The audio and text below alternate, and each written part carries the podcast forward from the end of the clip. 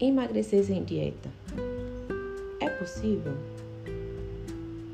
Tudo começa quando você se desprende daquela visão restritiva de tudo ou nada, do saudável ou não saudável, do bom ou ruim. São esses pensamentos e crenças que fazem com que você não consiga emagrecer sem esse efeito sanfona e sem sofrimento.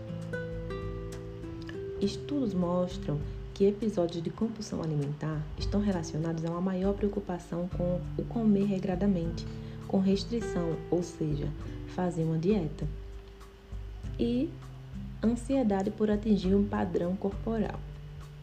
Quando nos vemos obrigados a seguir um padrão, temos uma maior tendência a exagerar mais quando saímos dele, para aproveitar ao máximo, antes de voltar novamente àquelas regras rígidas.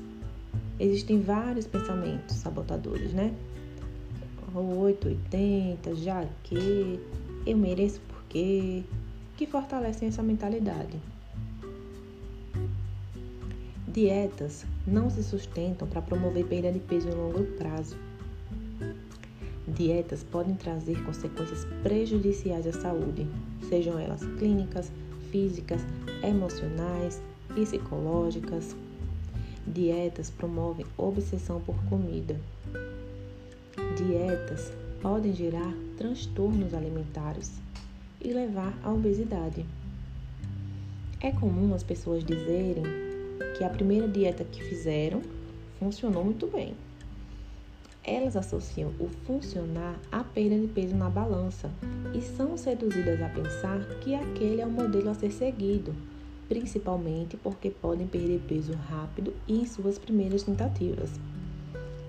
Porém, sempre acabam ganhando peso novamente e com o passar do tempo, as tentativas e novas dietas tornam-se mais difíceis e passam a não funcionar, já que não se consegue perder mais peso.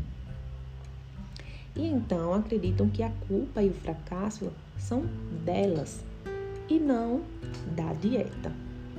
E acaba virando um ciclo vicioso, porque o sentimento de culpa e fracasso, com o sentimento de culpa e fracasso, vem a frustração e aí começa tudo de novo, que é o que eu chamo de ciclo do fracasso, né?